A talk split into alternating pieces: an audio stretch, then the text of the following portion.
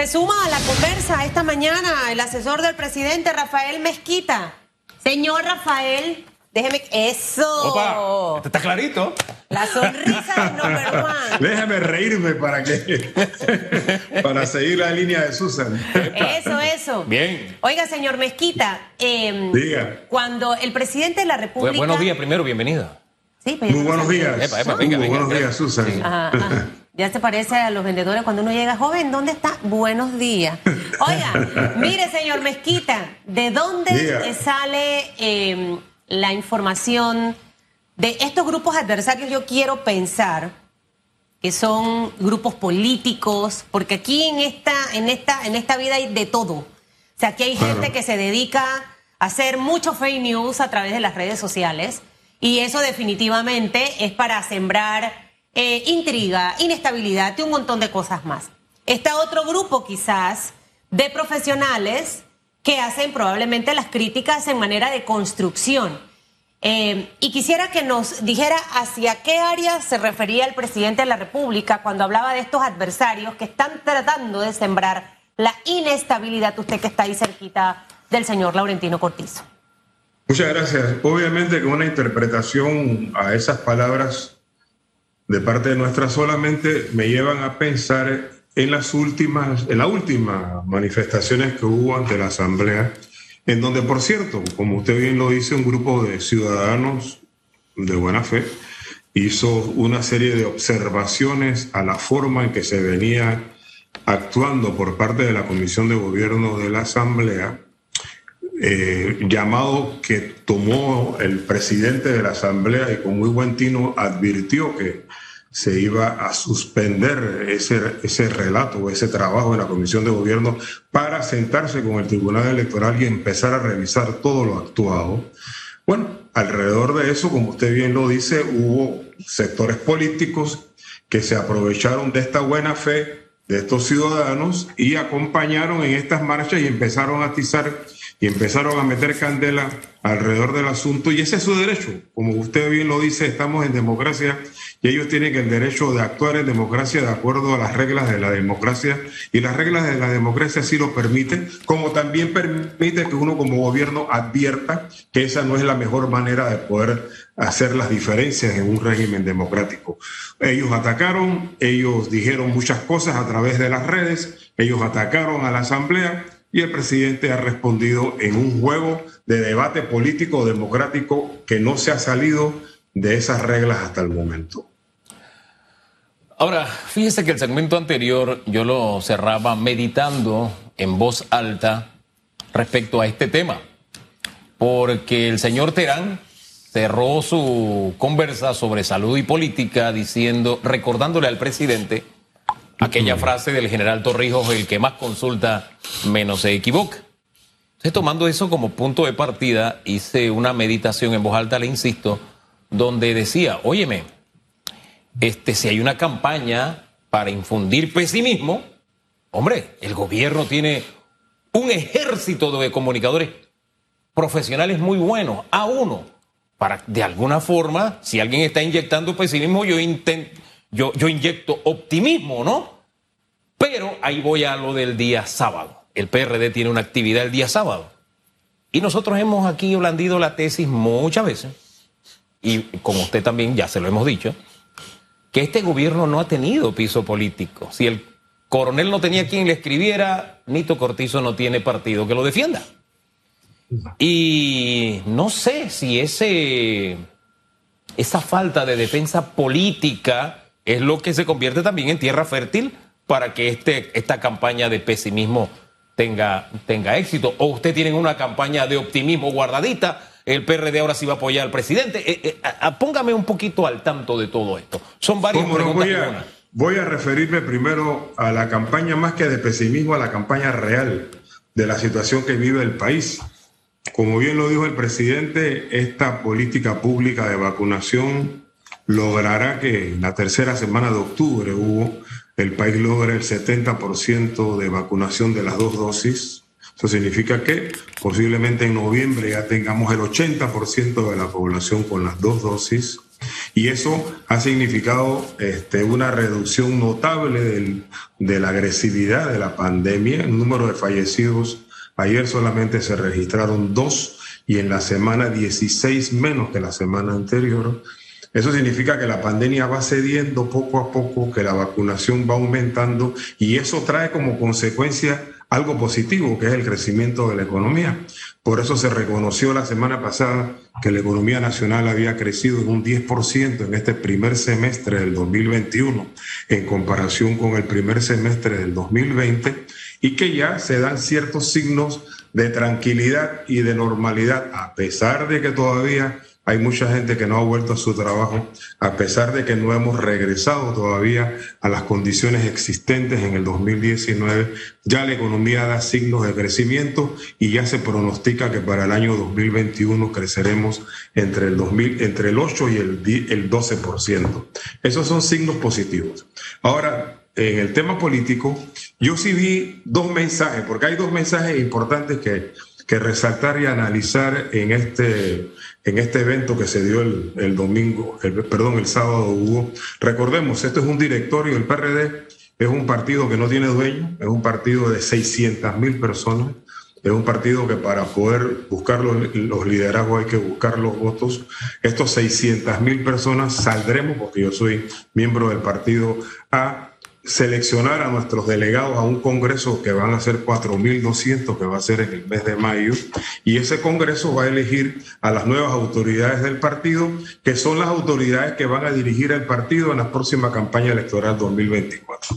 Dicho eso, hubo una declaración del directorio este sábado y el directorio hizo, primero que todo, un apoyo a la gestión del presidente Cortizo. Lo dijo, literalmente en su, en su declaración. Pero también el directorio hizo una crítica y dice, ah, nos parece que a nosotros que el gobierno nacional debiera mejorar notablemente la comunicación hacia el, hacia el país. Del lado del presidente Cortizo le hace una autocrítica al partido y le dice, yo necesito que ustedes me acompañen que ustedes me acompañen políticamente porque no hay manera que un gobierno pueda llevar adelante su gestión eficientemente si no es acompañada por el partido. Entonces, el presidente hizo el llamado de atención al partido. Entiendo que el día de hoy muchos de los presidentes de áreas de organización están hablando en sus provincias de lo que sucedió el sábado y del respaldo que le dio el partido al presidente. Y el partido también le dijo al presidente lo propio somos un partido autocrítico. En el debate político es que se pueden encontrar las diferencias y llegar a soluciones. En consecuencia, a mí me parece que el ejercicio del sábado fue una, un ejercicio de autocrítica mutua, en donde el presidente le dijo al partido, necesito tu apoyo, y el partido le dijo, necesitas que mejores tu comunicación. Mire, cuando yo lo, lo escucho, veo varios mensajes que me gustaría que me aclarara, señor Mezquita. El decir necesito que me acompañes es que antes no acompañaba el partido al presidente, eh, si eso ya está reconocido, una, algo que hemos señalado en otras ocasiones. Lo segundo, una vez de una conversación, vamos a, a decir franca, donde te digo, también quiero que mejores la comunicación al país. ¿Cuál va a ser la acción del gobierno? Porque esto es dando y dando. Acompáñame y yo también te voy hacer un poco de caso y voy a ayudarte a que la, voy a ayudarme a que la comunicación sea un poco más efectiva a la población. Esas dos cositas para que allí me las pueda aclarar. Y una tercera que le sumo es que al inicio usted nos contaba un poco el, el tema de la visión del presidente frente a lo que ocurrió en la Asamblea Nacional de Diputados. ¿Cuál es la posición del presidente Laurentino Cortizo, más allá de lo que vimos, porque siempre va a haber de todo? Eh, un grupo que está centrado en su mensaje, otro que quizás no. Pero lo que sí es cierto es que causó mucho malestar el manejo. El presidente que piensa de lo que ocurrió, tribunal se retira, él va y conversa, eh, suspenden la, el, la, el avance de este anteproyecto de ley. ¿Cuál es la postura del presidente? Pero arranquemos por la pregunta uno y la dos, y luego la tercera. Ok, vamos con la uno. Obviamente que al momento en que el presidente le pida al partido que lo acompañe en la gestión, significa que el, acompañamiento que él percibe, registra, que le ha dado el partido hasta el momento no ha sido el último. Y cuando habla del partido, obviamente que está hablando básicamente de la dirigencia del partido. Está hablando de los miembros del Comité Ejecutivo Nacional, de los presidentes del partido. en las áreas de organización. El presidente Cortizo le está diciendo, no hay manera que yo pueda llevar adelante una gestión eficiente si ustedes no me acompañan, si ustedes no salen a defender la gestión de gobierno, si ustedes no son eh, voceros activos desde el punto de vista político de la gestión de gobierno en los medios de comunicación.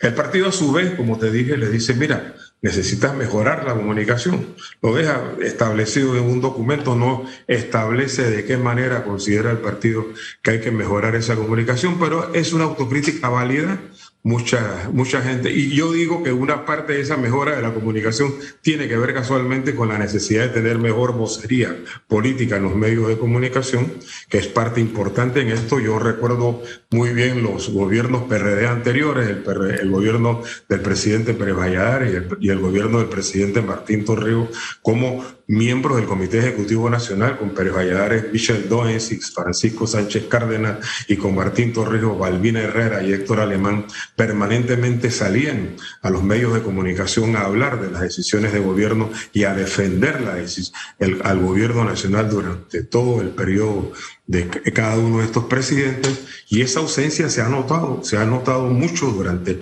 este periodo de tiempo. De eso hablamos en algún momento con Hugo. Y sobre el tema de las reformas electorales, recordemos, primero que todo, que el presidente de la República pidió un alto a lo que estaba haciendo la Asamblea en su momento. Había la Asamblea en la Comisión de Gobierno, había tomado una serie de decisiones al respecto de este paquete de numerosas reformas electorales que se hicieron al código. Quiero llamar la atención y decir que no es la primera vez que hay reformas electorales, Susan. Este es como el quinto o sexto proceso de reformas electorales y no siempre hay acuerdos entre la Comisión de Reformas Electorales y la Asamblea. La Asamblea no aprueba siempre todo lo que la Comisión le manda y hay que tener muy claro que esa es una potestad constitucional de la Asamblea. La Asamblea no tiene por qué aprobar absolutamente absolutamente todo lo que la Comisión de Reformas le envía. Y hay una negociación política, si por eso es la democracia. Pues bien, hubo un exceso quizás por parte de la Comisión de Gobierno, no un exceso en cuanto a la forma de trabajar. Los magistrados se levantaron de ese debate. El presidente de la República hizo un alto y le dijo, oiga, espérese un momentito, hay que hacer un alto en esto, vamos a poner a las partes a ponerse de acuerdo y el presidente de la Asamblea, después del llamado del presidente de la República, recapacitó y dijo, vamos a hacer un alto, vamos a iniciar una revisión de todo lo actuado y vamos a buscar mejores formas para ponernos de acuerdo con los magistrados del Tribunal Electoral, que son los que representan una propuesta que fue presentada a la Asamblea por el Tribunal Electoral y que recoge una gran cantidad de reformas, cerca de 300 reformas, a mi juicio bastante reformas a, este texto del, del, Código Electoral y, como ya hemos sabido, se reiniciará a partir de esta semana un nuevo proceso de encontrar consensos. Susan, la democracia es eso, la construcción de consensos a partir de las diferencias. Hay diferencias entre el tribunal, la Comisión de Reformas Electorales y, el, y, la Asamblea Nacional, pues a través del debate, a través de la consulta, yo estoy, no, yo, estoy absolutamente seguro que así como lo hicimos en los seis procesos anteriores, habrá un acuerdo entre las partes y tendremos el mejor código electoral vigente para las elecciones del 2024. Hombre, la democracia es consensos. Pero hay quienes no creen en los consensos, o sea, que creen que yo me tengo que llevar rabo y oreja. Y no me refiero solamente a los políticos. Hay grupos políticos de sociedad civil que si no se llevan rabo y oreja, hermano, lo que viene para abajo es campaña fuerte. Pero las campañas tienen, a su vez, la contrapartida de las campañas. O sea, es campaña y campaña, no hay problema. Eso tiene su respuesta y su forma de enfrentarse. Pero fíjese, yo quiero ir a un escenario antes de volver al tema del contenido de las reformas electorales. Porque a veces uno se encuentra con alguien y le dice, hey, tenemos que tomarnos un café. Sí, hombre, vamos a tomarnos el café. Yo te llamo. la llamada nunca llega y el café nunca llega. Se lo digo porque no es la primera vez que el PRD como partido dice, ahora sí voy a defender al gobierno de Cortizo. Hace unos meses, mes, dos meses, Hubo grupos que se movilizaron, sacaron comunicado y dijeron, ahora sí viene la vocería política, ahora sí viene el debate político, etc. Después de esos comunicados, silencio total. Eh, la pregunta es, ¿ahora sí se van a tomar el café? ¿De verdad ahora sí van a salir a defender al gobierno? Esa. Y la segunda pregunta es esta. Hay líderes del PRD, y cuando digo líderes es gente de peso, que no solamente duerme con el adversario, están en fiestas con el adversario, comen con el adversario y son financiados por el adversario. Me refiero al adversario político. ¿no? Y yo creo que no hay que dar ni pelos ni señales porque todos lo sabemos. ¿Qué van a hacer con esos grupos del PRD que tienen un, un peso específico en la opinión pública, señor Mezquita? Voy a empezar por la segunda pregunta. El PRD tiene sus mecanismos internos para dirimir sus diferencias políticas y el principal es el voto. Yo no tengo la menor duda que cuando el porcentaje de, los 600 mil iremos a votar por nuestros delegados en todo el país para escoger a nuestra dirigencia nacional y cuando los 600 mil tendremos el derecho de votar en elecciones primarias para, para escoger a nuestros candidatos, yo esperaría que esos eh, políticos del PRD que salen fotografiados permanentemente con nuestros adversarios reciban de parte del partido el mensaje que se merecen. Y no quiero ir más allá. A mí me parece inoportuno, por decirlo menos, estar viendo a compañeros del partido tomándose fotografías permanentemente con dirigentes políticos de otros partidos, no son las mejores señales. Ellos, habrán, ellos sabrán por qué han tomado esa decisión, pero yo estoy seguro que el partido en su momento, desde el punto de vista democrático, sabrá, sabrá enviarles un mensaje a esos compañeros. Y por lo otro, esperaría también que después de este directorio del día de ayer, ya en momentos un poco más complicados, Hugo, porque ya acuérdate que a partir de ahora ya los dirigentes empiezan a buscar eh, alianzas políticas entre ellos, empiezan a buscar los votos. No, te olvides que te hablé que el Congreso va a ser en, mayo del próximo año. En consecuencia, va a haber un periodo grande de ocho meses de búsqueda de alianzas, de búsqueda de votos políticos, que yo pienso que es un periodo en donde el gobierno nacional debe buscar Casualmente, en este periodo de búsqueda de alianzas y de votos para la renovación de, las direcciones políticas del partido, alianzas con esos dirigentes para que como parte de ese acuerdo que se va a dar para que yo a cambio de darte mi respaldo por votos, tú tengas que salir a hacer una, una actividad de defensa del partido, perdón, del gobierno mucho más activa. O sea, los dirigentes políticos más cercanos al gobierno nacional tienen en este momento un espacio importante para negociar con todos los dirigentes a nivel nacional y pedirles, a cambio del respaldo político que han de tener, que salgan a respaldar a su gobierno en, el, próximo año y en los próximos meses. Yo te quiero decir que a pesar de las dificultades que hemos tenido durante estos dos primeros años, el país se ha manejado y administrado en relativa paz y eso es, un, y eso es una señal importante para toda la cantidad de inversiones que se están tratando de promover y que el señor presidente está promoviendo y va a promover en su viaje a Nueva York. Esas inversiones vendrán al país si tenemos un país en paz, si tenemos un país en donde tenemos posibilidades de ponernos de acuerdo desde el punto de vista democrático, en donde tenemos un país justo. En consecuencia, me parece importante, como te dije anteriormente, que en este periodo que viene antes del Congreso, estos dirigentes salgan de una manera más activa a respaldar no al presidente y lo que dice, a respaldar las acciones de gobierno, a respaldar lo que se está haciendo, la promoción de las inversiones, los contratos que se están negociando, como el contrato de Minera Panamá, que se dijo ayer que va a ser un contrato nuevo con nuevos con avances importantes para el país en materia económica, que salgan a decirle al país que ya, ya estamos saliendo paulatinamente de la crisis sanitaria, que el país no colapsó, que ya estamos saliendo paulatinamente de la situación económica a pesar de los problemas que tenemos y que tenemos la mejor posibilidad de ponernos de acuerdo en el diálogo del, bicentenario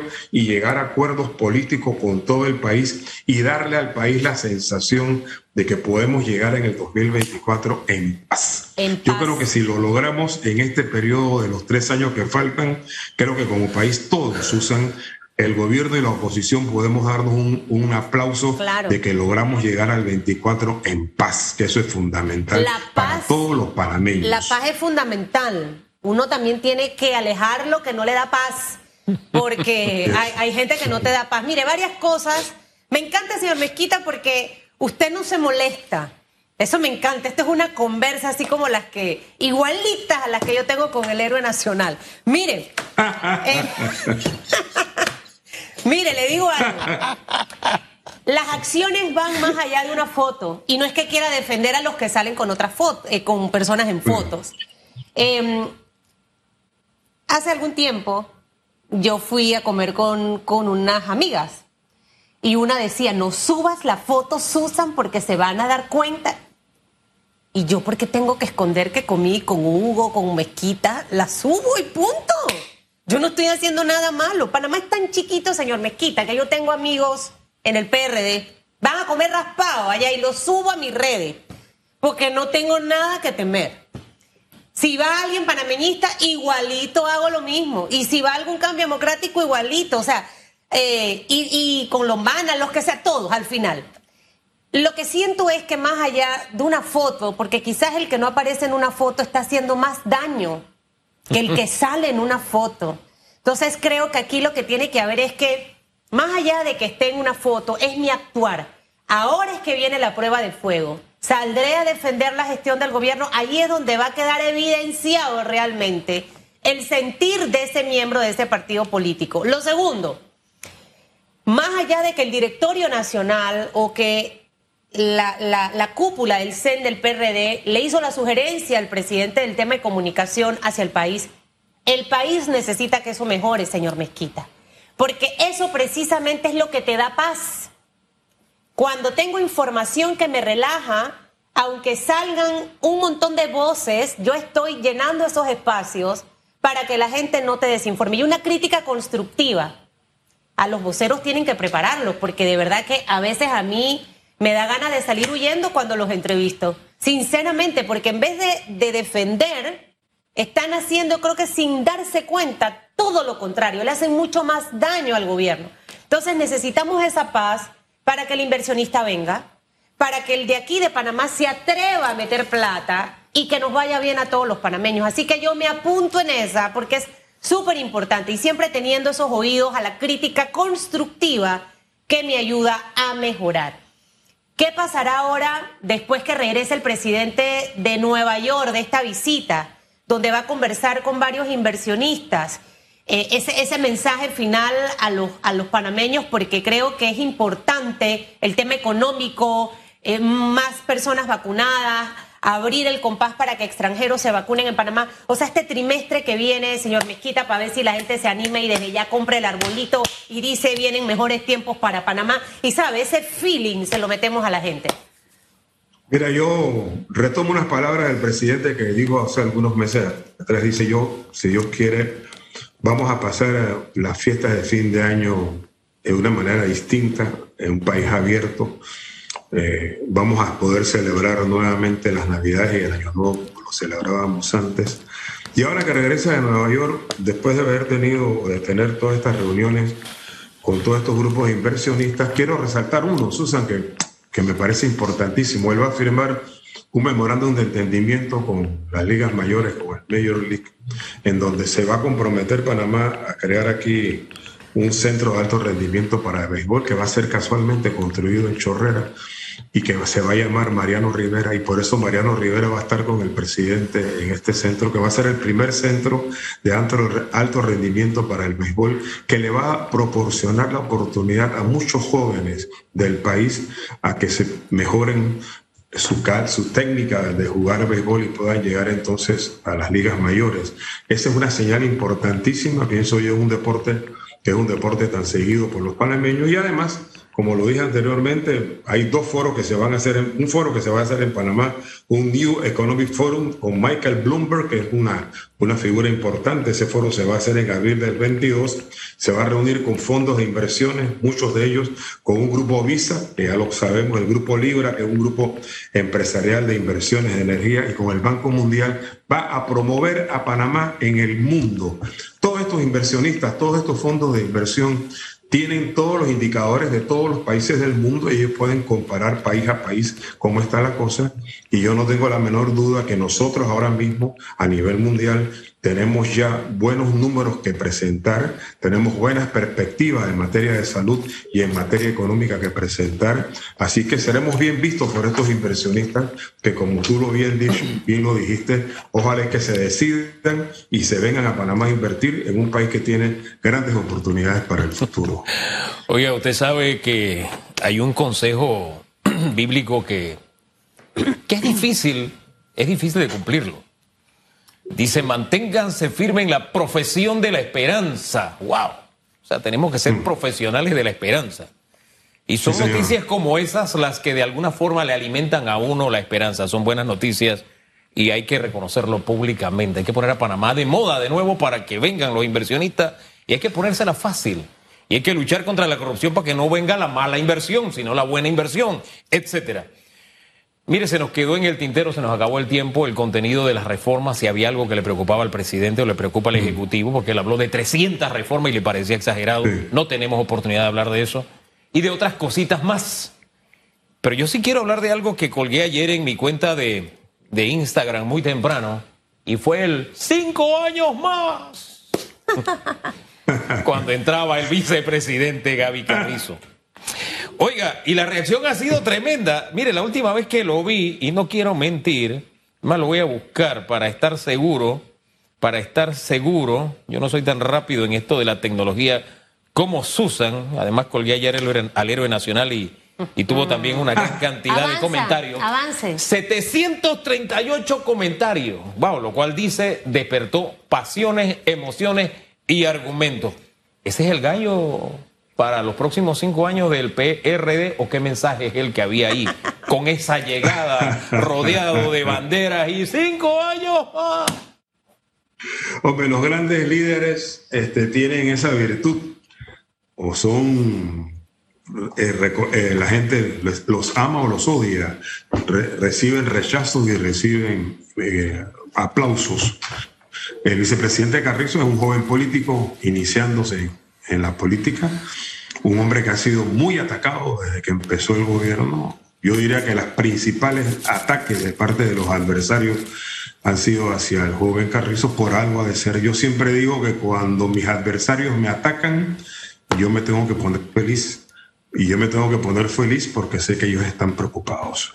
Así que yo al joven vicepresidente le digo, mantenga su camino, siéntase feliz, porque lo están atacando y lo están atacando porque se sienten preocupados. ¿Y usted también grita a su lado cinco años más?